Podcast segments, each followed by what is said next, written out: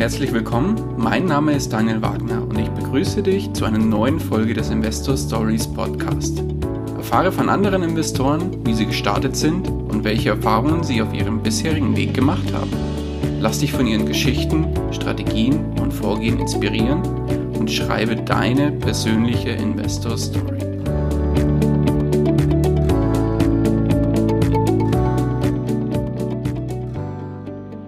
Bevor wir zur eigentlichen Podcast-Folge kommen, möchte ich dir noch kurz unseren Werbepartner vorstellen. Diese Folge wird dir präsentiert von OnVista. Auf dem Finanzportal OnVista findest du nicht nur aktuelle Informationen rund um das Thema Börse und Geldanlage, sondern auch verschiedene Ratgeber und Vergleiche zu unterschiedlichen Finanzthemen. Unter anderem erwarten dich Informationen rund um die Themen ETFs, Robo-Advisor, Tages- und Festgeld, Depotvergleiche und noch viel mehr. Der Bereich bei OnVista wird immer wieder um neue Inhalte ergänzt, daher lohnt es sich hier regelmäßig vorbeizuschauen, um nichts zu verpassen. Den Link dazu findest du in den Shownotes zu dieser Folge. Und jetzt wünsche ich dir viel Spaß bei der kommenden Podcast-Folge. Hallo und herzlich willkommen zu einer neuen Folge des Investor Stories Podcast. Heute mal wieder mit einem Investor Stories Talk und dieses Mal zu Gast der David Frank. David, grüß dich. Moin Daniel, schön hier zu sein. Ja, du bist ja mittlerweile Stammgast hier im Podcast bei den Einzelanalysen, bei der Aktie des Monats und heute unterstützt du uns auch bei dem Talk-Format, wo es um das Thema geht, Dividenden, ETFs oder Einzelaktien. Was ist die bessere Wahl bei der Dividendenstrategie? Und bevor wir aber starten, David, du bist, du gehörst von mittlerweile jetzt beim Podcast schon zum alten Eisen, muss ich fast schon sagen, weil du jetzt schon bei mehreren Folgen wirklich dabei warst. Aber nichtsdestotrotz für die Leute, die dich noch nicht kennen, stell dich vielleicht noch mal ganz kurz vor und erzähl mal kurz, was du so machst. Ja, vielen Dank für die äh, Gelegenheit. Mein Name ist David Frank. Ich bin äh, 34 Jahre alt, jetzt schon zum vierten Mal bei Daniel im Podcast äh, zu Gast und betreibe selbst äh, den Blog jungenrente.de, auf dem ich schildere, wie ich insbesondere mit Aktieninvestitionen meinen Weg zur finanziellen Freiheit bestreite. Perfekt. Und da weiß ich, bei dir setzt du auch auf Einzelaktien. Und ja, heute ist ja die große Frage, Dividenden-ETFs oder Einzelaktien bei der Dividendenstrategie, was macht mehr Sinn? Bevor wir aber so uns wirklich mal so die, das Thema Einzelaktien und Dividenden-ETFs per se anschauen, würde ich vorschlagen, David, lass uns doch mal starten mit so ein paar Begriffsklärungen einfach nochmal. Wir haben zwar jetzt in den anderen Folgen äh, wo es auch um das Thema Dividendenstrategie geht.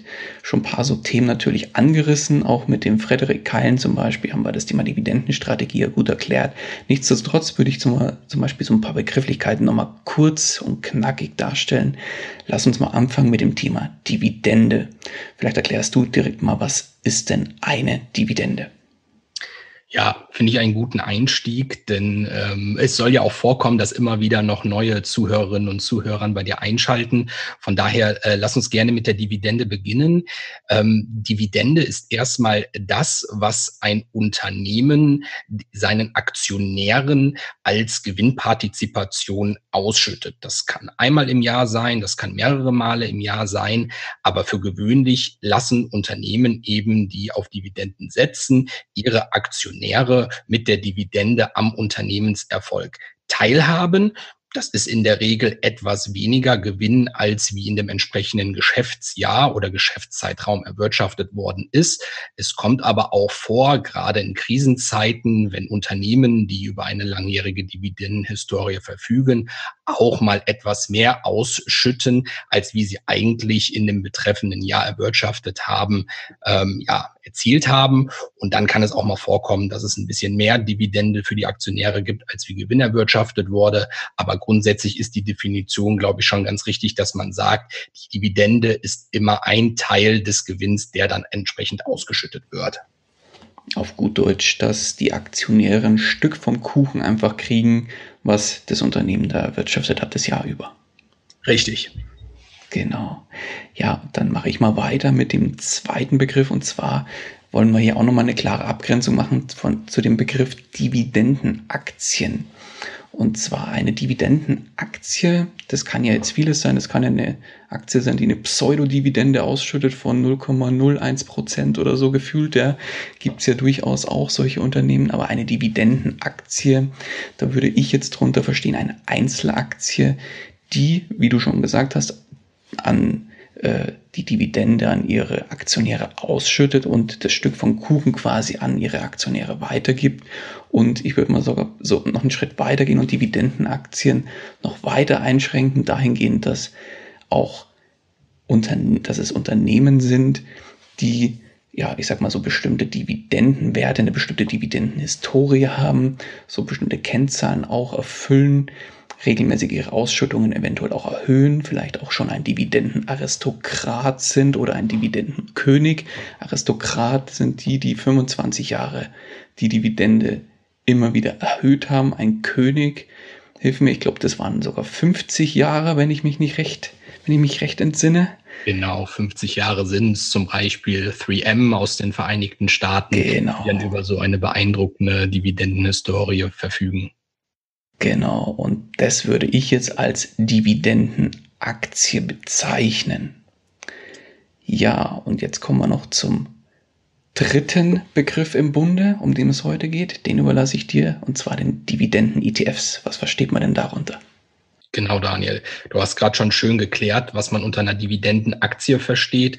Und ein Dividenden-ETF ist im Grunde genommen nichts anderes als eine Ansammlung solcher Dividendenaktien. Wir werden heute in der Folge besprechen, was für Formen und Arten von Dividenden-ETFs es gibt. Denn die Definition ist da recht verschieden, äh, wann ein Index, wann ein ETF eine Aktie zu einer Dividendenaktie macht, auf was für Charakteristika es da ankommt. Aber ich glaube, um es möglichst grob grob und auf einer hohen Flughöhe zu halten, kann man sagen, ein Dividenden-ETF ist ein Konstrukt, ein Fonds, der eben ausschließlich aus solchen Dividendenaktien besteht, wie du sie gerade beschrieben hast. Perfekt.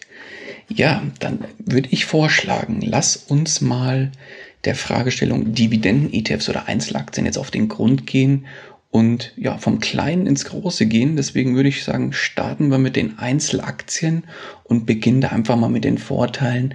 Was spricht denn dafür, wenn man auf die Dividendenstrategie setzen möchte, dass man mit Einzelaktien das tut? Fang doch da mal mit dem ersten Vorteil an, den wir jetzt hier rausgearbeitet haben. Ja, äh, ich investiere selber sehr gerne in Einzelaktien, auch sehr gerne in Dividendenaktien. Und für mich äh, der größte Vorteil bei den Einzelaktien ist schlicht und ergreifend die große und individuelle Auswahl an solchen Einzelaktien. Wenn man sich mal weltweit anschaut, wie viel börsennotierte Unternehmen es gibt, da kommen wir auf eine Anzahl, die ist unglaublich und liegt bei über 50.000 Stück. Das heißt, man mhm. hat als äh, williger Aktionär tatsächlich die Möglichkeit, weltweit an über 50.000 Unternehmen Anteile Anteile zu erwerben. Und äh, ja, kaum ein Privatanleger wird die Möglichkeit haben, dieses äh, breite Universum in Gänze zu erfassen. Aber man hat eben eine unglaubliche Möglichkeit an Investmentmöglichkeiten, äh, die sich einem da weltweit bieten. Zum anderen hat man auch die Möglichkeit, sehr individuell sich solche Einzelaktien rauszupicken. Das fängt an mit der Unternehmensgröße. Äh, es gibt sehr kleine Unternehmen, die sogenannten Small Caps. Da liegt die Marktkapitalisierung manchmal vielleicht nur im einstelligen Millionenbereich. Dann gibt es viele mittelständische Unternehmen, kennen wir auch aus Deutschland, die an der Börse sind, die dann vielleicht ein paar mehrere, mehrere hundert Millionen äh, Euro äh, wert sind. Und dann geht das natürlich immer so weiter, bis wir irgendwann bei den Ultra Large Caps, also bei den richtig, richtig großen äh, multinationalen Konzernen angekommen sind, wie eine Amazon, wie ein Microsoft-Konzern, äh, wie Facebook, äh, die dann auch mal heutzutage äh, nicht nur im Milliardenbereich, sondern tatsächlich schon im Billionenbereich, was die Marktkapitalisierung anbetrifft, äh, liegen können. Also man hat da ein sehr breites Spektrum an Größenordnungen, an denen man sich beteiligen kann. Zum anderen ist es so, die Herkunft ist frei bestimmbar. Das heißt, ich bin ähm, in der Lage, mir Unternehmen auszusuchen, die jetzt nicht zwangsläufig beispielsweise nur in unserer Heimat in Deutschland äh, zu Hause sind, ich muss mich nicht mal nur auf Europa äh, beschränken, sondern ich habe im Grunde genommen auch alle entwickelten Länder und die Unternehmen dort zur Auswahl, sei es die USA, sei es Kanada, sei es Australien oder Japan, wo ich sehr gerne investiere, aber eben auch die Emerging Markets und äh, kann mein Geld auch da in Unternehmen unterbringen. Und zu guter Letzt für mich, äh, was zur individuellen Auswahl auf jeden Fall beiträgt, ist, dass ich mich branchenspezifisch ganz anders aufstellen kann, wenn ich frei darüber entscheiden kann, was für Einzeltitel ich mir ins Portfolio lege. Ähm, ich weiß, ähm, viele haben zum Beispiel Hemmungen, sich bei Rüstungskonzernen zu beteiligen oder ähm, in Tabakunternehmen, in äh, Unternehmen, die Alkohol herstellen und vertreiben oder auch die in der Holzverarbeitung, im Forstbetrieb äh, tätig sind oder in der Textilproduktion, weil es da eben bestimmte Befangenheiten gibt, was den einen oder anderen Sektor betrifft. Und wenn ich eben auf Einzelaktien setze, dann kann ich ganz konkret sagen, das möchte ich nicht bei mir im Depot sehen. Das möchte ich nicht bei mir im Depot haben. Und ähm, ja, bei einem, bei einem Index, bei einem ETF, das werden wir gleich sehen, hat man da vielleicht nicht so diese individuellen Zugriffsmöglichkeiten zu sagen, ich möchte jetzt hier auf eine ganz bestimmte Branche, auf eine ganz bestimmte Industrie verzichten. Mhm. Ich würde dann sogar noch mal einen Ticken tiefer reingehen. Bei den Einzelunternehmen hast du sogar noch die, den Vorteil bei der Individualität dahingehend, dass du zum Beispiel auch sagen kannst, das Management von dem Unternehmen finde ich einfach genial. Also da kann man auch viel, viel tiefer noch reingehen bei der Auswahl und wirklich sagen, das Management finde ich gut die Produkte finde ich individuell sehr, sehr gut, was ich vielleicht von dem anderen Unternehmen, was, äh, was ähnliches herstellt und in dem gleichen Bereich oder in der gleichen Branche tätig ist, finde ich das vielleicht nicht so gut. Bestes Beispiel, was weiß ich, wenn man zum Beispiel sagt, eine Coca-Cola zu einer PepsiCo, ähm, da finde ich eher Coca-Cola zum Beispiel dann besser oder eine PepsiCo besser, weil und dann kann man jetzt nochmal ganz individuell entscheiden, welches Unternehmen wähle ich jetzt da aus von den beiden. Ja, natürlich. Man hat einen ganz anderen Grad der Identifikation, sage ich mal. Äh, es gibt bestimmte Führungsfiguren, mit denen man sich unglaublich gut identifizieren kann, äh, sei es früher ein Steve Jobs bei Apple oder heute ein Elon Musk bei Tesla äh, oder ähnliches. Ich habe es beispielsweise bei einem meiner Depotunternehmen Shell, wo ich den CEO Ben von Burden einfach total toll finde und ihn super sympathisch und charismatisch finde. Und da hat man natürlich dann nochmal, sage ich mal, einen ganz anderen Bezug zu seinen Investments, als wie es äh, ja bei so einem kompletten Portfolio an so einem bunten Potpourri ist, wie es bei einem ETF der Fall ist. Mhm. Genau so ist es. Dann würde ich sagen, mache ich mal weiter mit dem nächsten Punkt. Und zwar wäre es das ein Einzelwert, eine Einzelaktie keine Abhängigkeit zu einem Index hat. Bei ETFs auf der anderen Seite, da kommen wir dann noch bei den Dividenden-ETFs drauf, die verfolgen ja einen Index entsprechend und bei Einzelaktien ist kurz und schmerzlos diese Abhängigkeit nicht gegeben. Die sind zwar in einem Index, aber das hat nichts damit zu tun, wenn man die Einzelwerte selbst kauft. Absolut richtig. Sehe ich genauso. Ähm, springt auch gut auf den Punkt an, äh, den wir vorher hatten, nämlich, dass man äh, sein eigenes Depot sehr viel individueller gestalten kann, als wie es dann mit Vorgaben eines ETF oder Indexanbieters der Fall sein könnte. Was für mich darüber hinaus ein, ein, ganz wichtiger Vorteil von Einzelaktien ist und was mich letztlich auch dazu gebracht hat, um ehrlich zu sein, von meiner ursprünglichen Strategie, die ich vor einigen Jahren verfolgt habe, nämlich ausschließlich auf ETFs zu setzen, äh, hin dann zu den Einzelaktien geführt hat, ist ähm, der Punkt Opportunitäten.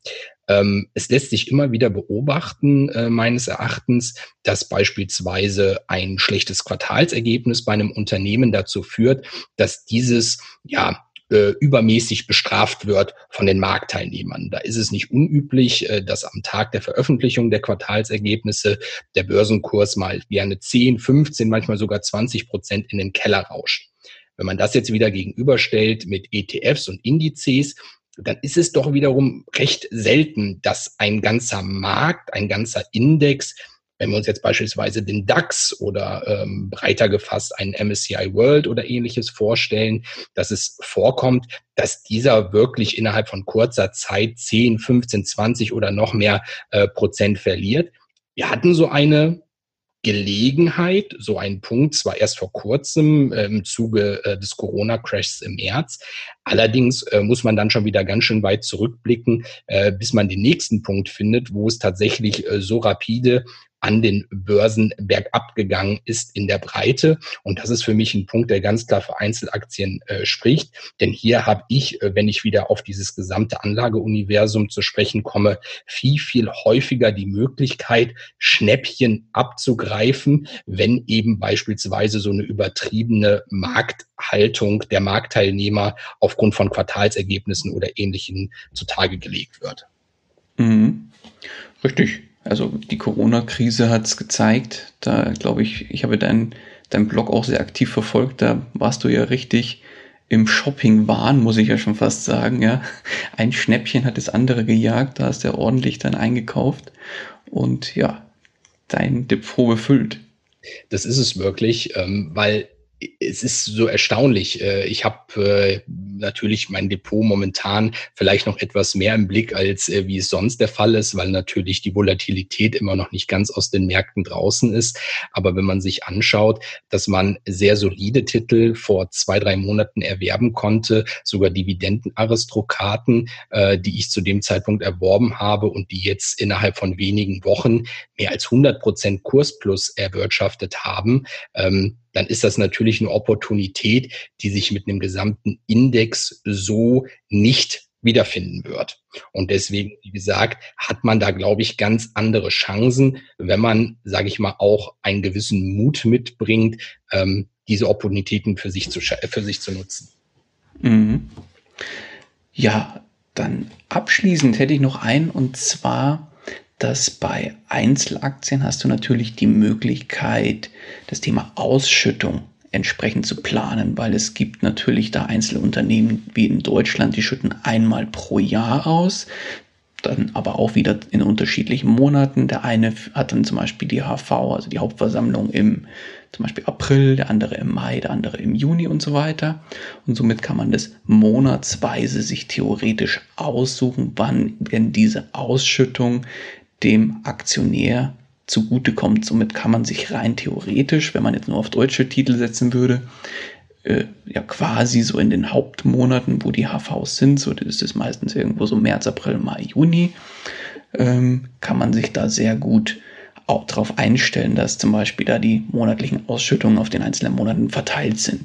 Wenn man jetzt ein bisschen über den Teich schaut, in die USA, sieht die Welt nochmal ein bisschen anders aus da ist es tatsächlich so, dass teilweise die Unternehmen in der Regel viermal pro Jahr ausschütten, die meisten, die ich kenne, vor allem im Dividendenstrategiebereich.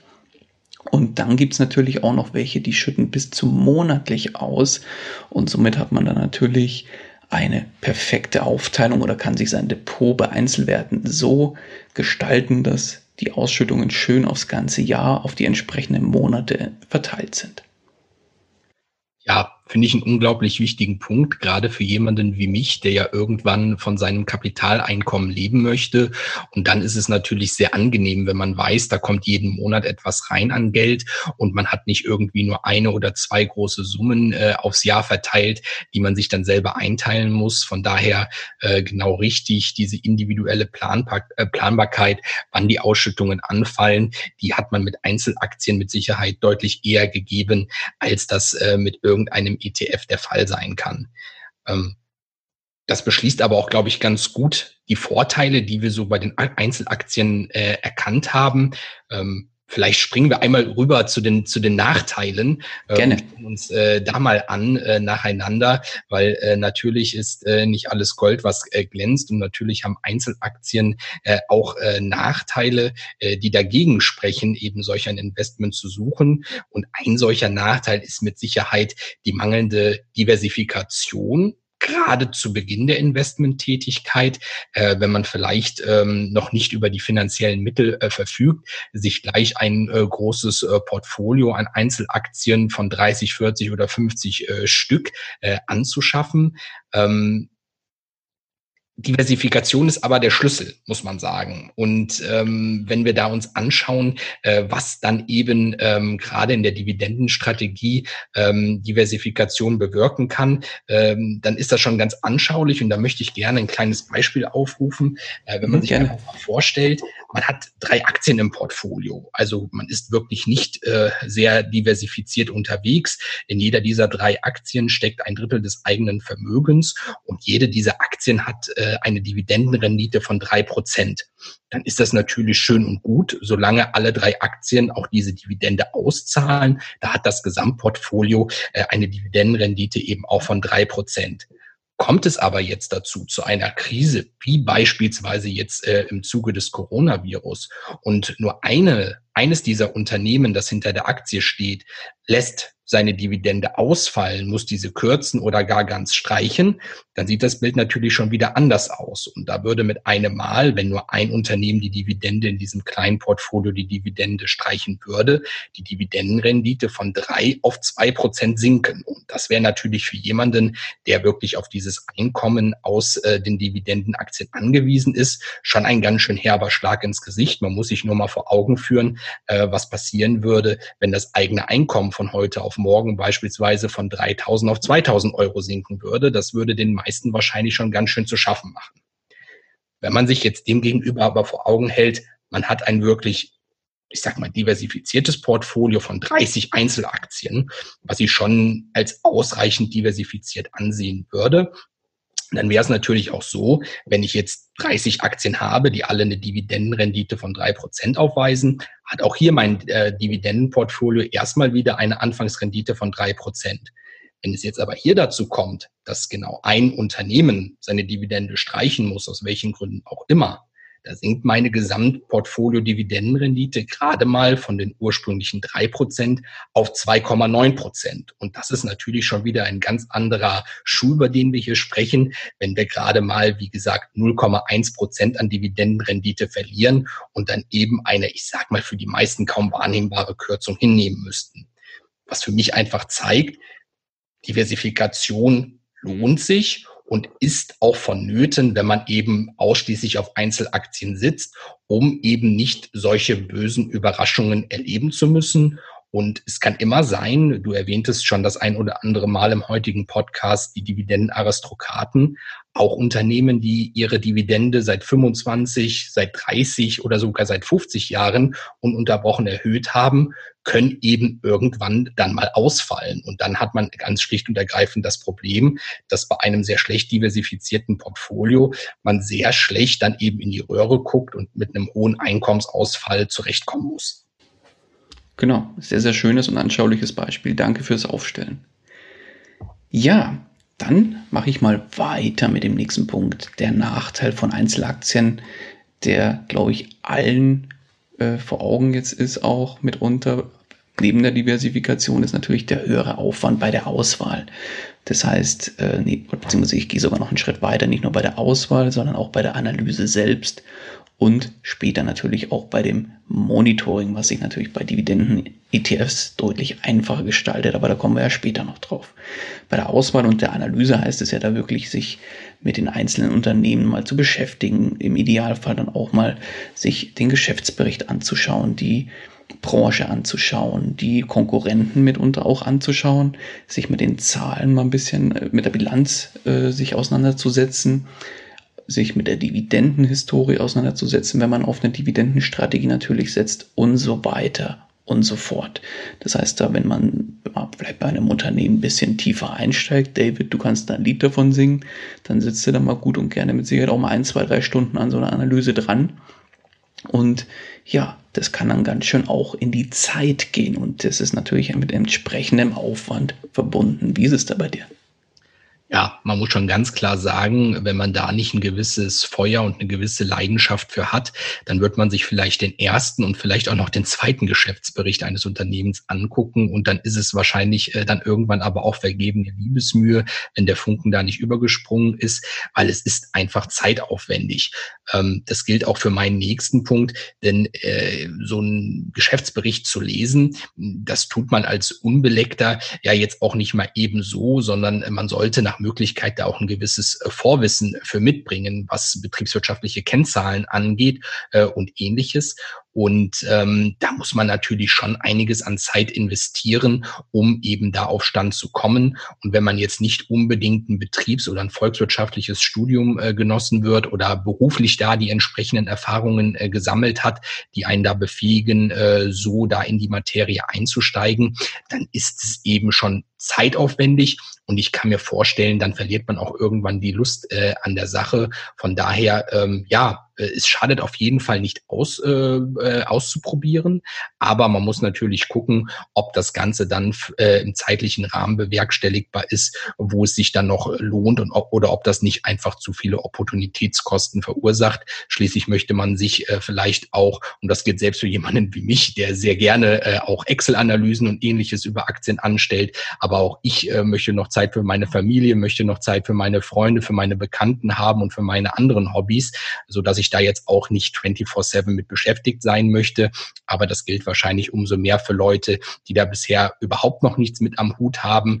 Ich kann es nur jedem empfehlen, mal auszuprobieren, ob das was für einen sein kann. Es gibt ja genug Bücher, die auch da und genug Blogs, die da einem einen, leichteren Zugang äh, zu verschaffen.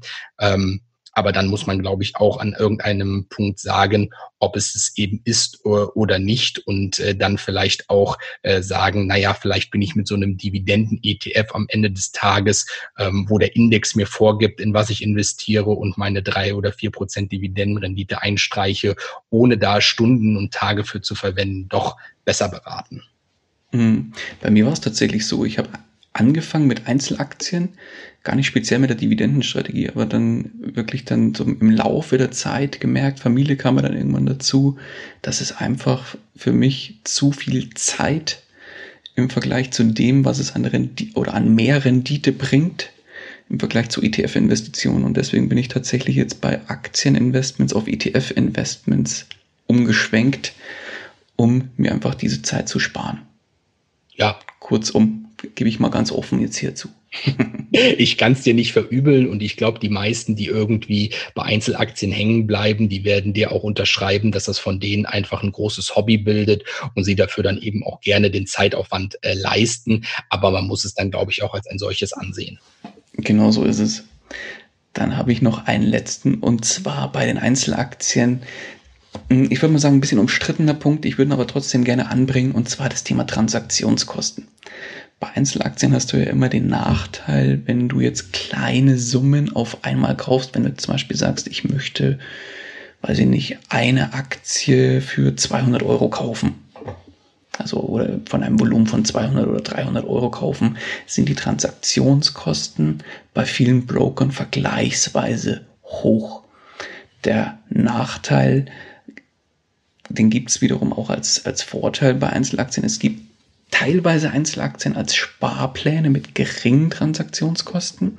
Es ist aber leider nicht die Regel oder nur für wenige Einzelaktien verfügbar im Vergleich zu ETFs. Aber wie gesagt, da kommen wir gleich noch drauf. Nichtsdestotrotz will ich es hier nochmal anführen.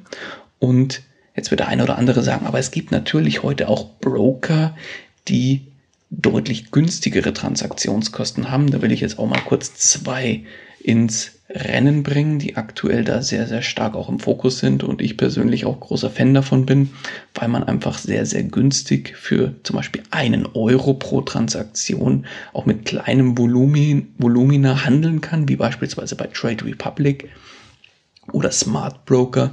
Die kämpfen jetzt gerade, machen einen sehr hohen Preiskampf, würde ich mal fast sagen, und machen natürlich den normalen Brokern und Depots bei den Standardbanken sehr, sehr große Konkurrenz. Ich verlinke sie euch gerne mal in den Show Notes. Schaut sie euch da gerne mal an, denn da könnt ihr auch mit kleinem Geld, ich sage jetzt mal so mit 1, 2, 300 Euro Einmalkäufe machen und zahlt dann zum Beispiel nur einen Euro dafür. Das ist vergleichsweise dann, wenn man mit 100 Euro einkauft, nur ein Prozent. Bei 200 Euro sind es schon 0,5 Prozent Transaktionskosten. Das ist eigentlich heute gar nichts mehr im Vergleich. Vor allem, wenn man dann doch mit höheren Voluminern reingeht. Dann, David, würde ich sagen, schwenken wir über zu den Dividenden-ETFs. Fang doch einfach mal an. Was haben wir denn da für Vorteile rausgearbeitet? Ja, wir werden sehen, dass ähm, viele Vorteile der Dividenden-ETFs genau bei den, bei den Nachteilen der Einzelaktien ansetzen. Und so ist es auch bei unserem ersten Punkt, nämlich die Diversifikation. Während bei Einzelaktien man tatsächlich sicher viele Titel erstmal ins Depot holen muss, um ausreichend diversifiziert zu sein, ist man das bei, die, bei den meisten Dividenden-ETFs, so möchte ich es sagen, ähm, bereits ähm, ab der ersten Investition. Denn die meisten ETFs im Dividendenbereich setzen auf sehr breiten Indizes auf, haben mehrere Dutzende, wenn nicht sogar mehrere hundert ähm, Unternehmen im Portfolio. Und wenn man sich dann vorstellt, dass man eben so eine Einmalinvestition von 500 oder 1000 Euro in solch ein ETF ähm, tätigt, dann ist man eben auf einen Schlag dann gleich an solch einer großen Anzahl von Unternehmen beteiligt und kann hinter das äh, Thema Diversifikation schon mal einen dicken grünen Haken hintermachen. Mhm. Und das Schöne ist, diese breite Diversifikation, die kriegst du bei ETFs eben auch für vergleichsweise kleines Geld. Das heißt, du kriegst wirklich die, diese ganzen Vorteile, wo jetzt noch einige auch dazukommen, bekommt man für, ich würde mal behaupten, für sehr, sehr geringe Kosten, weil die werden natürlich äh, umsonst ist nur der Tod, wie man so schön sagt, von den Fondsanbietern, von den ETF-Anbietern äh, zusammengestellt, teilweise natürlich größtenteils maschinell in irgendeiner Art und Weise, aber nichtsdestotrotz ist da ein Aufwand dahinter, den sie sich bezahlen lassen, aber für sehr, sehr kleines Geld. Da reden wir dann von laufenden Kosten irgendwo bei 0,3 bis 0,4 Prozent äh, pro ETF pro Jahr. Und wenn man jetzt zum Beispiel sagt, äh, man hat einen ETF, der 100 Euro Kurs hat und der Kurs ändert sich ein Jahr lang nicht, dann wären es äh, ja, 30, doch 30 Cent äh, pro Jahr, was dich das kosten würde bei 100 Euro. Ich hoffe, ich habe es jetzt richtig gerechnet. Doch, ja. und äh, das würde ich mal vorschlagen, ist sehr, sehr günstig für das, was man mit diesem ganzen Konstrukt erhält und ja, was das Ganze dann für den, der investiert, deutlich einfacher macht. Ja, ähm, du sprachst jetzt die laufenden Kosten an. Das stimmt, die sind vergleichsweise gering muss schon sagen, Dividenden-ETFs ähm, können beziehungsweise sind etwas teurer, ähm, als man es von manch einem noch gängigeren Index und ETF gewohnt ist. Äh, wenn man sich anschaut, äh, dass ETFs beispielsweise auf den S&P 500 mittlerweile für unter 0,1 äh, Prozent Kosten pro Jahr zu haben sind, dann ist es natürlich so, dass da noch sogar noch kostengünstigere Varianten äh, verfügbar sind. Aber wenn man diesen Dividendenfokus haben möchte, dann ist man, glaube ich, mit diesen 0,3 bis 0,4 Prozent, die du ansprachst und die jährlich fällig werden, immer noch gut bedient. Auf der anderen Seite hat man natürlich einmal Kosten, ähnlich wie bei den Einzelaktien, die natürlich äh, immer beim Kauf beziehungsweise Verkauf äh, fällig werden. Wenn wir uns jetzt aber mal auf die Kaufseite konzentrieren, dann äh, ist bei ETFs auf jeden Fall auffällig, dass es für sehr, sehr viele dieser ETFs Sparpläne gibt ähm, egal ob wir jetzt ähm, über äh, die gängigen Depotanbieter ähm, von den Direktbanken, wie die Comdirect, wie die ING, wie Consors sprechen, oder aber eben über die Newcomer, wenn ich sie so nennen darf, wie Trade Republic. Überall gibt es eigentlich die Möglichkeit für sehr, sehr kleines Geld solche Sparpläne aufzulegen. Und ich glaube, das ist ja gerade auch für viele Neustarter in diesem Bereich äh, genau der richtige Weg, dass man sagt, man setzt sich jetzt eine monatliche Summe, die man gut entbehren kann, seien es 50 Euro, 100 Euro oder 200 Euro, erstmal fest an und dass diese regelmäßig dann investiert werden, ohne dass einem da die Bank oder der Depot tatsächlich ähm, äh, die ähm, Depotanbieter die Hose auszieht. Und das kann man aber heutzutage wirklich auf die meisten ETFs so tätigen. Und da werden dann ja, 1,5, 1,75 äh, Prozent in den meisten Fällen ähm, abverlangt. Das ist aber, glaube ich, auch noch in dem Rahmen, ähm, ja, wenn wir bei deinem 100-Euro-Beispiel bleiben, von 1,50 Euro von, bis 1,75 Euro Gebühr, die da pro ähm, Kauf im Monat fällig werden würden. Ich glaube, das kann man durchaus als akzeptablen Rahmen dann auch noch abtun. Definitiv. Wobei man jetzt bei äh, Sparplänen, bei, bei ETFs, bei Dividenden-ETFs sogar noch dazu sagen muss, der ein oder andere Broker bietet sehr, sehr häufig Sparplanausführungen für bestimmte ETFs dann auch wieder äh, zum Beispiel mal für ein Jahr oder so kostenlos an. Das ändert sich von Broker zu Broker, meistens auch von Jahr zu Jahr. Da werden dann wieder andere ETFs dann das nächste Jahr äh, kostenlos als Sparplan angeboten. Aber diese Chance ist natürlich auch noch zusätzlich gegeben. Das heißt, bei Dividenden-ETFs besteht durchaus die Möglichkeit, dass diese auch ohne Transaktionskosten besparbar oder investierbar sind. Genau. Genau. Dann, ja, was natürlich bei Dividenden-ETFs auch noch ein klarer Vorteil ist, wir haben es bei den Einzelaktien schon angesprochen, bei Einzelaktien ist natürlich das Universum sehr, sehr breit und die Auswahl ist sehr, sehr groß, während es bei Dividenden-ETFs anders aussieht. Da gibt es natürlich deutlich weniger. Nichtsdestotrotz heißt es da dann auch erstmal ein Aussuchen, aber aus einem deutlich kleineren Dunstkreis. Und hat man sich diesen Dividenden-ETF dann einmal ausgesucht, dann ja, setzt man in der Regel dann auch einen Sparplan auf, beziehungsweise hat den im Fokus und macht dann regelmäßige Einmalkäufe und das ist es dann auch. Das heißt, die Auswahl ist einmalig zu treffen mit vergleichsweise geringen Aufwand und danach ist der Aufwand für die Auswahl eigentlich nicht mehr gegeben, weil die ist ja dann schon getroffen. Ja, genau richtig. Und äh, ich kann da auch jedem nur ans Herz legen, ähm, dass man sich da zum einen nicht dauernd umentscheiden soll, äh, nur weil man wieder von irgendjemand anderem da was eingeflüstert bekommen hat äh, und dann seine ursprüngliche äh, Entscheidung wieder ad acta legt. Ähm, und dass man auf der anderen Seite eben auch ähm, äh, nicht zu viel Zeit damit verwendet, ähm, ja, zwischen den einzelnen ETF-Anbietern, von denen es ja dann auch immer noch einige gibt, äh, da dann äh, ja eine Wissenschaft für sich draus zu machen, von welchem man denn dann einen bestimmten ETF äh, nehmen äh, möchte. Denn äh, da mag es Unterschiede geben, die sind aber in aller Regel nur recht marginal. Und wie gesagt, da sollte man jetzt nicht Tage und Wochen drauf verwenden, den besten ETF-Anbieter für einen entsprechenden Index zu finden, sondern auch mal alle äh, vier Grade sein lassen und dann eben eine Entscheidung Fällen und ins Investieren kommen. Was für mich allerdings ein deutlich größerer Vorteil sogar noch ist bei den Dividenden-ETFs, und da spreche ich eben auch aus eigener Erfahrung, ist ähm, der Punkt, man braucht im Grunde genommen kein beziehungsweise nur ein sehr geringes Vorwissen, um mit solchen Investitionen zu starten. Natürlich kann man auch bei Einzelaktien sagen, na gut, äh, ich habe gehört, Coca-Cola ist eine super Dividendenaktie, also kaufe ich die jetzt mal. Ja, ist irgendwo richtig, aber dann hat man sich noch lange nicht mit Bewertungsfragen und so weiter auseinandergesetzt und weiß nicht, ob eine Coca-Cola-Aktie heute nicht eigentlich viel zu teuer ist und ob sie nicht jetzt eigentlich einen sehr guten Run hatte und es vielleicht jetzt besser der Zeitpunkt wäre, in äh, den Konkurrenten Pepsi oder ähnliches einzusteigen. Solchen Fragen muss ich halt bei Dividenden-ETFs überhaupt nicht hinterhergehen, weil ich sage, ich habe hier einfach ein breit diversifiziertes Portfolio. Ja, es kann sein, dass auch ein ganzer Markt gut gelaufen ist, aber zumindest ist, habe ich jetzt nicht das Risiko, jetzt vollkommen in die Grütze zu greifen, sondern ich kann sagen, ich habe hier ein Portfolio an wahrscheinlich qualitativ sehr hochwertigen Unternehmen und die Wahrscheinlichkeit, dass äh, alle diese Unternehmen, die in diesem ETF, in diesem Index zu Hause sind, äh, gleichzeitig kollabieren, die geht wahrscheinlich nahe Null. Und da kann ich wirklich ruhigen Gewissens sagen, na gut, ich nehme jetzt erstmal, wenn wir bei den Sparplänen bleiben, meine 100 oder 200 Euro im Monat in die Hand und komme erstmal ins Doing Doing und fange erstmal an zu investieren und gucke einfach mal, wie fühle ich mich dabei und ist das vielleicht der richtige Weg und ist das vielleicht auch ein gutes Gefühl, Dividenden dann regelmäßig zu erhalten, motiviert mich das vielleicht noch mehr zu sparen und die Dividenden, die ich erhalte, dann noch zusätzlich in solch ein ETF zu investieren und muss dann eben diesen ganzen anderen Fragen wie Bewertung etc. hier nicht so nachgehen. Genau, perfekt.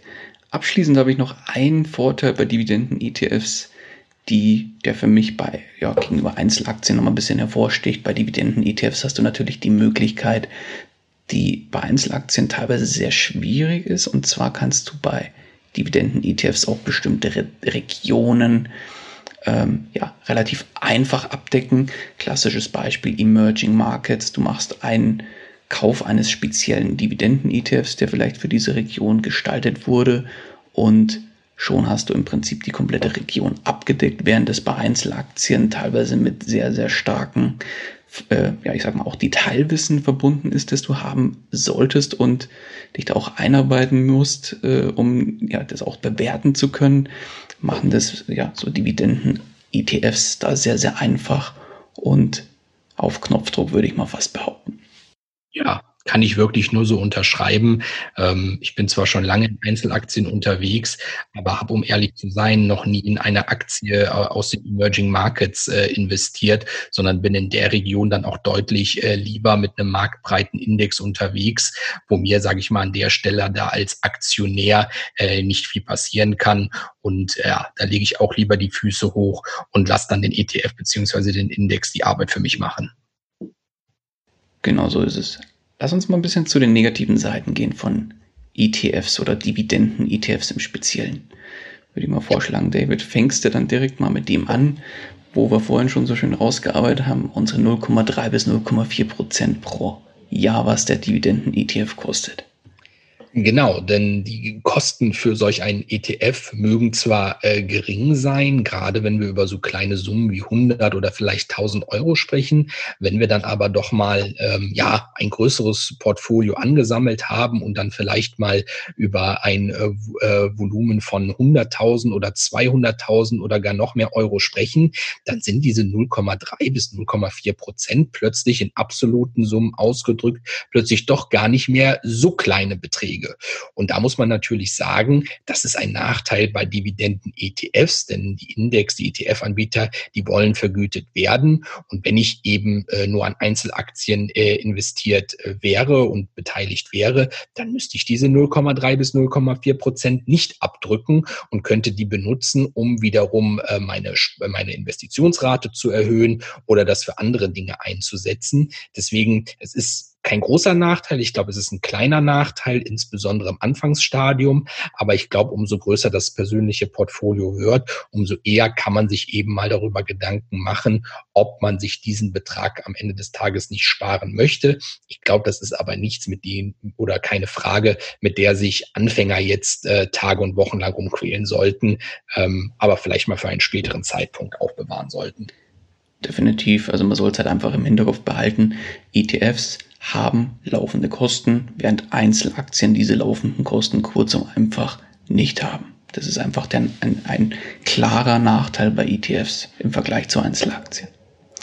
Genau. Und bei ETFs ein weiterer Nachteil ist, dass gerade bei Dividenden-ETFs häufig Dividenden-ETFs vorhanden sind, die einen Dividendenindex verfolgen und dieser Dividendenindex dann meist nur auf die Dividendenrendite schielt und sonst keinerlei große, ja, oder zusätzliche Bedingungen hat. Das heißt, es gibt durchaus ETFs. Wir werden euch da noch ein paar gute und schlechte gleich vorstellen.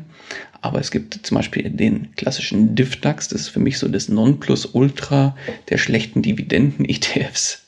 Ähm, der schielt einfach nur auf die Dividendenrendite und ja, hat sonst keinerlei Kriterien, die in den ETF mit reinspielen. Das heißt, da gilt es ganz klar, die Indexrichtlinien zu beachten, die dieser Dividenden-ETF verfolgt, denn ansonsten setzt man da meines Erachtens komplett aufs falsche Pferd. Ja, und es gibt auch noch eine zweite Folge, die, glaube ich, nicht zu unterschätzen ist und die genau auf dieser Systematik andockt, dass sich äh, viele Indizes eben nur auf bestimmte Kenngrößen wie die Dividendenrendite berufen. Und das heißt, dass mir da eben Unternehmen äh, beigemischt werden, im ETF enthalten sind, die einerseits schlecht performen können und von denen ich vielleicht auch mit einem gar nicht allzu großen Börsenwissen wüsste, dass ich die nicht in meinem Portfolio haben möchte. Ich glaube, so klassische Titel, äh, die dafür in Frage kommen, sind irgendwie die Deutsche Bank oder die Commerzbank, wo die meisten Privatanleger eher äh, kopfschüttelnd die Hand äh, von oder die Finger von lassen äh, würden. Ähm, auf der anderen Seite, und das ist, glaube ich, der viel eklatantere Punkt, werden einem natürlich auch Unternehmen, ich sage mal in Anführungsstrichen, untergemogelt, die möglicherweise nicht den eigenen Vorstellungen entsprechen, nicht den eigenen moralischen, nicht den eigenen ethischen Vorstellungen äh, und so weiter. Ich sprach es zu Beginn schon an, äh, gerade so etwas wie Rüstungskonzerne. Da haben viele Leute ich sag mal vielleicht auch zu Recht ein Problem mit, in solche Unternehmen äh, zu investieren, die Raketen herstellen, die Düsenjets herstellen und so weiter, die Panzer herstellen, ähm, die Handgranaten herstellen. Vielleicht habe ich auch ein Problem damit, ähm, in Tabakkonzerne zu investieren. Vielleicht habe ich einen äh, Kettenraucher in meiner Familie, der an Lungenkrebs äh, gestorben ist und äh, möchte dann eben äh, die großen Tabakkonglomerate nicht auch noch als Aktionär äh, diesbezüglich supporten. Vielleicht ähm, äh, ist es mir zuwider, in Alkoholunternehmen äh, zu, zu investieren oder in Textilunternehmen, die ihre Mitarbeiter ähm, sehr schlecht behandeln. All diese Eingriffsmöglichkeiten habe ich halt nicht, wenn ich eben auf solch einen marktbreiten Dividenden-ETF äh, setze, weil eben dort vom Indexanbieter vorgegeben ist, nach welcher Systematik investiert wird. Und wenn da eben diese ja, persönlichen Präferenzen äh, nicht berücksichtigt äh, werden äh, können, dann hat man eben das Problem, dass man irgendeine Kröte schlucken muss. Und ich glaube, da muss man sich immer drüber bewusst sein, dass eben äh, ja ein ETF auch nur aus Unternehmen besteht und wenn eben da bestimmte Unternehmen nicht äh, zu den persönlichen Einstellungen, nicht zu den persönlichen Vorlieben passen, dann ist äh, auch so ein ETF eben mal schnell von der eigenen Watchlist runter. Mhm. Und ja, das ist eigentlich ein grundsätzlicher Nachteil bei ETFs. Also man investiert, wenn man in ETFs investiert, ja nicht nach dem klassischen Cherry-Picking-Verfahren, wie es dann bei Einzelaktien ist. Das heißt, du musst das nehmen, was wirklich in dem ETF auch drin ist. Das heißt, du investierst sowohl in die guten als auch in die schlecht laufenden Werte und eben, wie David schon so schön gesagt hat, eben auch in die Werte, die vielleicht nicht zu den eigenen moralischen oder ethischen Vorstellungen passen. Genau. Dann ein weiterer Nachteil bei Dividenden-ETFs, da haben wir herausgearbeitet, und zwar die schlechtere Planbarkeit der Ausschüttungshöhe. Wobei, David, das würde ich an dich nochmal übergeben, weil da hast du noch ein schönes ähm, Beispiel, glaube ich, auch an der Hand. Ähm, deswegen würde ich das, diesen Punkt nochmal an dich weitergeben. Ja, gerne.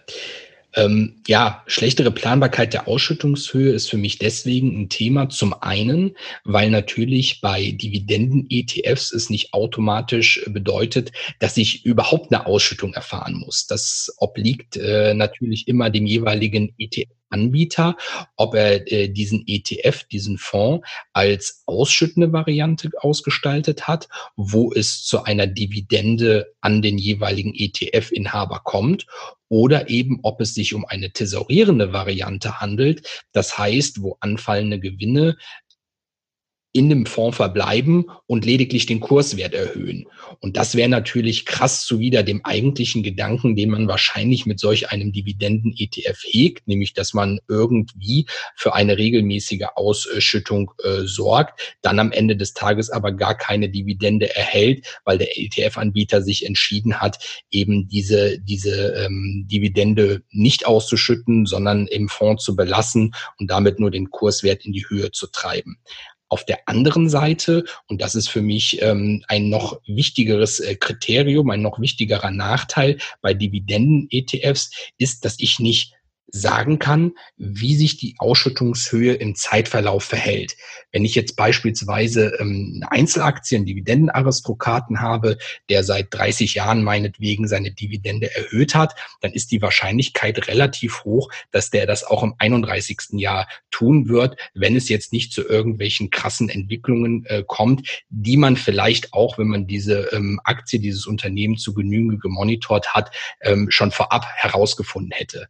Bei Dividenden-ETFs ist es jetzt allerdings so, dass die Ausschüttungshöhe relativ stark schwankt. Das hat zumindest äh, meine Stichprobe ergeben äh, bei den vier ETFs, äh, die wir euch jetzt gleich noch vorstellen werden. Und da ist es so, dass es eben ETFs gibt, die jetzt erst seit kurzer Zeit, obwohl sie schon längere Zeit auf dem Markt sind, überhaupt erst eine Dividende ausschütten oder aber, wo die Ausschüttungshöhe doch recht beträchtlich schwankt und man natürlich im Vorhinein nicht unbedingt weiß, was man dann im nächsten Jahr von diesem ETF ausgeschüttet bekommt. Und da sage ich mir, das ist für mich jetzt eher unzureichend, was die Planbarkeit angeht, insbesondere wenn ich davon ausgehe, dass ich vielleicht irgendwann von diesem Dividendeneinkommen auch leben möchte, dann will ich natürlich auch eine Planbarkeit haben, dass ich weiß, okay, mit so vielen Einnahmen kann ich im Folgejahr rechnen, weil sich da natürlich auch meine Ausgaben an orientieren würden. Mhm. Ergänzend dazu noch ein letzter Punkt und zwar zum Thema Ausschüttung.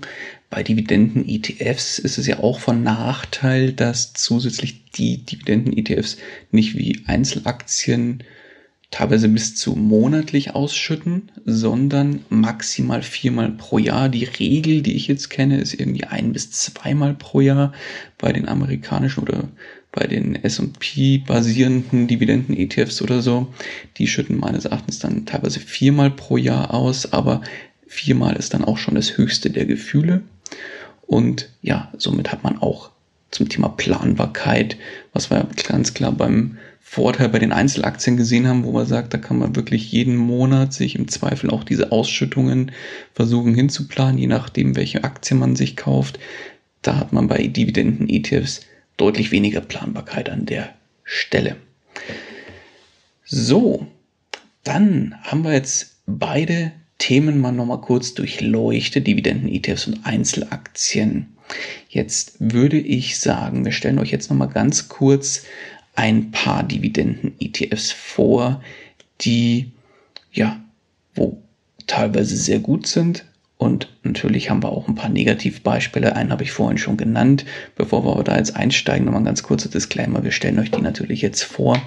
Es sollten natürlich keinerlei Anlageempfehlung oder ähnliches sein. Das heißt, schaut euch die bei Bedarf gerne näher an und ja, entscheidet dann selbst, ob ihr die kauft oder nicht. Ich fange mal direkt an mit meinem vorher schon benannten absoluten Negativbeispiel von dem DIFDAX. Da gibt's von, ja, den gibt's auch von verschiedenen Anbietern. Der hat sehr, sehr wenige Titel zum einen ähm, drin enthalten. Das sind meines Erachtens 15 Stück. Und die Auswahl von diesen Titeln geht schlicht und ergreifend auf die 15 Titel, die die höchste Dividendenrendite im DAX besitzen. Und das war es als Kriterium. Und da sage ich, zum einen bist du mit dem DIFDAX oder einem ETF auf den DIFDAX viel zu wenig diversifiziert und kriegst im Zweifel nur Unternehmen, die eine hohe Dividendenrendite haben, aber da ist keinerlei Qualitätsmerkmal dabei, von wegen, wie lange schüttet das Unternehmen schon aus, schüttet das Unternehmen vielleicht aus gar nicht aus dem Gewinn aus, wie du, David, vorhin so schön erwähnt hast. Teilweise schütten ja dann auch Unternehmen eine sehr hohe Dividendenrendite aus, obwohl sie keinerlei Gewinne gemacht haben. Und ja, damit schütten sie eigentlich aus ihrer eigenen Masse aus, was nicht, nicht zwingend für die Qualität des Unternehmens spricht. Ja, ähm, Ähnlich sieht es bei unserem äh, zweiten Kandidaten aus, dem äh, FTSE All World High Dividend Yield, ähm, den es beispielsweise von Vanguard gibt, aber ich glaube auch noch von anderen ETF-Anbietern. Was der besser macht, ist, der hat eine viel größere Titelauswahl. Das heißt, wir sind hier nicht bei 15 ähm, Titeln wie beim DIFDAX unterwegs, sondern bei über 1500, äh, was natürlich schon mal eine ganze Ecke mehr ist und für eine ausreichende Diversifikation äh, sorgen sollte. Und der Name des Index All World zeigt es schon. Wir sind hier eben nicht wie beim DIFDAX nur auf Deutschland beschränkt, sondern international unterwegs. Und auch das trägt natürlich nochmal zusätzlich zur Diversifikation bei. Allerdings, und da sind wir genau beim gleichen Hemmschuh, wie du ihn beim DIFDAX hattest, auch hier erfolgt die Auswahl lediglich nach der Dividendenrendite. Und somit bin ich auch hier wieder gewissermaßen gefangen bei äh, möglicherweise Unternehmen, die ihre Dividende gar nicht mehr aus den erwirtschafteten Mitteln begleichen können oder aber aus irgendwelchen Gründen meinetwegen einen rapiden Kurssturz äh, hinnehmen mussten. Und man kann sagen, solche Kursstürze kommen meistens nicht von ungefähr, sondern da steht meistens äh, schon ein fundamentales Problem hinter, äh, das geschäftsbezogen ist. Und da sollte normalerweise Vorsicht geboten sein, so aber nicht eben auch bei diesem ETF, der zwar meines Erachtens nach ausreichend diversifiziert ist, eben aber auch eine unzureichende Methodik an den Tag legt. Mhm. Dann ja, kommen wir mal eher zu den bisschen besseren Dividenden-ETFs, die ja auch deutlich mehr Kriterien mit drin haben. Ein sehr gutes Beispiel ist der MSCI World High. Moment, nochmal. Der MSCI World High Dividend Yield, zum Beispiel von X-Trackers gibt es den. Der hat eine ausreichende Titelauswahl, mehr als 300 Titel sind da enthalten, wählt dann unter anderem eben auch nach der Dividendenrendite aus, aber ergänzend dazu natürlich auch viele Qualitätsfaktoren, wie beispielsweise die Dividendenkontinuität. Ähm, mit anderen Qualitätsfaktoren werden natürlich dann gezielt ausgeschlossen äh, oder Aktien ausgeschlossen, die potenziell verschlechternde Fundamentaldaten haben, was wiederum auf eine Dividendenkürzung und so weiter hindeuten könnte. Und genau darum geht es ja eigentlich dann, wenn man sich so einen Dividenden-ETF ins Boot holen will. Man will ja langfristig eine entsprechende gute äh, Performance in Anführungszeichen haben, was das Thema Dividendenausschüttung angeht. Und da macht es ja keinen Sinn, dass äh, ja nur Unternehmen drin sind, die rein nach der Dividendenrendite ausgewählt werden. Also dieser ETF hat da deutlich mehr zu bieten und gehört eher zu den, ja, eigentlich für mich zu den Top-Dividenden-ETFs, die es da auf, der, auf dem Markt so gibt. Ja, ich finde den auch gut, äh, den MSCI World High Dividend Yield, ähm, keine Frage. Mein persönlicher Favorit, ähm, der bei meiner Recherche rausgekommen ist, ist allerdings ein, ein anderer Index. Ähm, ich möchte hier auch keine Anlageempfehlung herausgeben, ganz einfach, weil ich auch in diesen ETF nicht äh, investiert bin. Nichtsdestotrotz macht er mir auf dem Papier einen sehr guten Eindruck und das ist der S&P Global Dividend Aristocrats, ähm, den es zum Beispiel von dem äh, Indexanbieter Spider äh, zu erwerben gibt. Der hat zwar eine nicht ganz so hohe Diversifikation äh, mit ähm, um die 100 Titeln, ähm, dennoch ist er international aufgestellt. Das sagt ja schon der Name global äh, im Indexnamen. Äh, und hier, äh, da spielt man wiederum auf die Dividendenaristokraten an, nimmt ne, die Dividendenkontinuität einen ganz wichtigen Punkt ein. Ähm, und man schaut hier eben, dass es eben einen mehrjährigen Track Record gibt an äh, steigenden äh, Ausschüttungen, die die Unternehmen vorgenommen haben. Und das ist eben auch bei mir persönlich, wenn ich meine eigene Aktienauswahl treffe, ein ganz wesentliches Qualitätsmerkmal, dass die Dividende eben über einen gewissen Zeitraum, im besten Fall eben über äh, nicht nur über Jahre, sondern äh, gleich über Jahrzehnte äh, stetig erhöht werden konnte. Und genau das macht dieser S&P Global Dividend Aristocrats. Und äh, die zweite Besonderheit, die dieser äh, ETF aufweist, ist, dass er im Gegensatz äh, zu allen anderen, zu den drei ETFs, die wir ähm, gerade vorgestellt haben, am Ende des Tages seine Titel nicht nach der Marktkapitalisierung ähm, auswählt. Das heißt beispielsweise, wenn in einem Index ähm, äh, Apple vorkommen würde, hätte Apple immer eine sehr hohe Gewichtung, weil die Marktkapitalisierung ebenso enorm ist im Vergleich zu allen anderen Unternehmen. Der S&P-Index geht da etwas anders vor und sagt, ich gewichte hier nach der Dividendenrendite. Hier finde ich wiederum die Dividendenrendite ein sehr gutes Kriterium, weil ich ja schon mit der Dividendenkontinuität als Basiskriterium eine sehr gute Auswahl an qualitativ hochwertigen Unternehmen getroffen habe und da wenn ich eben mich nur noch in diesem Universum der qualitativ hochwertigen Unternehmen und Aktien bewege, natürlich ohne weiteres auch hingehen kann und sagen kann, gut, dann pick ich mir natürlich auch die raus, die mich als Aktionär am meisten belohnen und ähm, zum Zeitpunkt äh, heute die höchste Dividendenrendite äh, aufwarten und äh, stecke die eben entsprechend mit einem entsprechend hohen Gewicht in den ETF rein ähm, da kommt dann eben auch von den Positionen her eine ganz andere Zusammenstellung raus, wie wir es gerade bei diesen MSCI World High Dividend Yield und dem FTSE All World High Dividend Yield gesehen haben. Ähm, ja, eine Auswahl, die mich persönlich dann deutlich mehr ansprechen würde. Perfekt. Ja, dann meine Lieben, wir haben euch hoffentlich dann eine gute Übersicht zu der Fragestellung gegeben, Dividenden-ETFs oder Einzelaktien. Was ist da die bessere Alternative? Ich glaube, es gibt kein Schwarz oder Weiß an der Stelle. Von meiner Seite bin ich großer Freund von ETF-Investments, weil es einfach eine sehr einfache Methode ist, damit zu starten und ja, da einiges für Einsteiger abgenommen wird, wo vielleicht Hürden oder so am Anfang im Weg stehen, die dann bei ETFs erstmal im Vergleich zu Einzelaktien nicht gegeben sind. Aber von meiner Seite würde ich das Wort an dich, mein lieber David, äh, nochmal übergeben. Zieh doch nochmal kurz ein Fazit zwischen der Fragestellung Dividenden-ETFs oder Einzelaktien.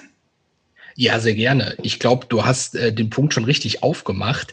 Ich glaube, Dividenden-ETFs sind ein sehr guter äh, Zugang äh, gerade für Neueinsteiger und Menschen, die äh, ja ihr Leben nicht äh, nach äh, der Aktienanalyse und den Aktieninvestments äh, zeitlich ausrichten äh, möchten.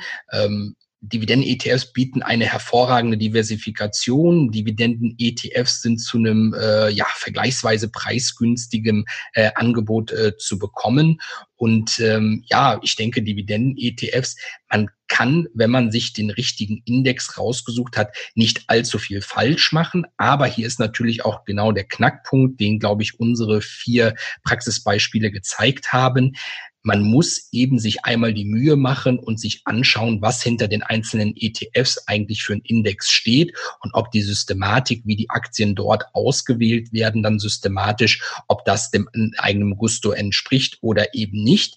Wenn man diese Entscheidung einmal getroffen hat, dann kann man, glaube ich, ganz beruhigt einen Sparplan auf den entsprechenden ETF anlegen, Augen zu und wie äh, Costolani es so schön gesagt hat, eine Schlaftablette nehmen und 30 Jahre später aufwachen und sich dann darüber freuen, ein wahrscheinlich sehr stattliches äh, Vermögen angehäuft äh, zu haben. Wenn allerdings, und ähm, da spreche ich jetzt äh, natürlich eher so die Typen an äh, wie mich, die das dann auch ähm, mit einiger Zeit zu einem gewissen Hobby entwickeln, die Spaß an der Geschichte finden, die sagen, warum soll ich die ganze Freude einem ETF-Anbieter oder einem Index-Anbieter überlassen, die passenden Aktien für mein Depot rauszusuchen, das kann ich doch mindestens genauso gut, beziehungsweise ich habe doch auch viel Freude daran, mich durch Geschäftsberichte und ähnliches äh, zu wälzen und da äh, ein Unternehmen mit dem anderen gegeneinander antreten äh, zu lassen und dann irgendwann die Investitionsentscheidung zu fällen, dann kann ich eben nur dazu empfehlen, wenn man sich ein gewisses Grund-Know-how angeeignet hat, eben dann auf, auf Einzelaktien äh, überzuspringen. Es kann am Ende des Tages ja, und da sagtest du ja auch schon so schön, die Welt ist immer nicht äh, schwarz-weiß, äh, sondern gemischt, sie ist bunt und warum nicht auch eine Mischung aus beidem äh, versuchen? Man kann beispielsweise ja sehr gut für die entwickelten Länder und Regionen wie Europa und Nordamerika auf Einzelaktien Einzelaktien setzen und eben in äh, Regionen, die schwerer für einen äh, Privatanleger zugänglich sind, wie Asien, wie die Emerging Markets, dann auf entsprechende ETF-Produkte setzen. Aber das ist natürlich letztlich jedem selber überlassen und bitte macht euch da eure eigenen Gedanken drum, weil erst dann seid ihr wirklich auch mit einer festen Strategie dahinter stehend, was ihr da mit eurem Geld fabriziert. Perfekt. Schönes Fazit, mein Guter. Dann würde ich sagen, haben wir uns jetzt den Feierabend verdient. Und ja, von meiner Seite bleibt eigentlich nur noch zu sagen, David, lieben, lieben Dank für deine Zeit, für den Input, den du hier gelassen hast und die letzten Worte des Interviews, die gebühren noch dir. Ja, danke Daniel, wie immer für die Einladung. Ähm, hat mir viel Spaß gemacht, weil es äh, eine Thematik betrifft, mit der ich mich selber tagtäglich äh, auseinandersetze und die Dividenden eben auch etwas sind, mit dem ich mich persönlich identifiziere und die mich täglich motivieren, eben meine Arbeit fortzusetzen. Ich hoffe, wir haben die ein oder andere Inspiration äh, für Neueinsteiger und Fortgeschrittene heute fallen lassen können und würde mich natürlich freuen, wie immer mit äh, deinen Zuhörerinnen und Zuhörern da im Kontakt zu stehen, im Kontakt zu bleiben und eben fleißig über Dividenden-ETFs, über Einzelaktien und über alles andere, was mit Investitionen zu tun hat, im Kontakt zu stehen. Alles klar. Ich danke dir, David. Mach's gut. Ciao, ciao. Tschüss das war es auch schon wieder mit dieser Podcast-Folge. Ich danke dir ganz herzlich fürs Zuhören. Wenn dir der Investor Stories Podcast gefallen hat, dann freue ich mich darüber, wenn du mir eine Bewertung bei iTunes hinterlässt. Das Ganze dauert keine zwei Minuten, jedoch unterstütze damit mich und meine Arbeit für den Podcast. Außerdem möchte ich dich herzlich einladen, dich der Investor Stories Community über Facebook anzuschließen. Vernetze dich dort mit Gleichgesinnten, tausche dich mit anderen Menschen, die ebenso die Verantwortung für ihre Finanzen selbst übernommen haben, aus und profitiere vom Know-how vieler erfahrener Investoren. Neben dem aktiven Austausch erwarten dich regelmäßige Community-Aktionen, Gewinnspiele und noch vieles mehr. Den Weg zur Community findest du über www.investor-stories.de slash community. Ich freue mich, wenn du auch beim nächsten Mal wieder mit dabei bist. In dem Sinne, alles Gute und habe die Ehre, dein Daniel.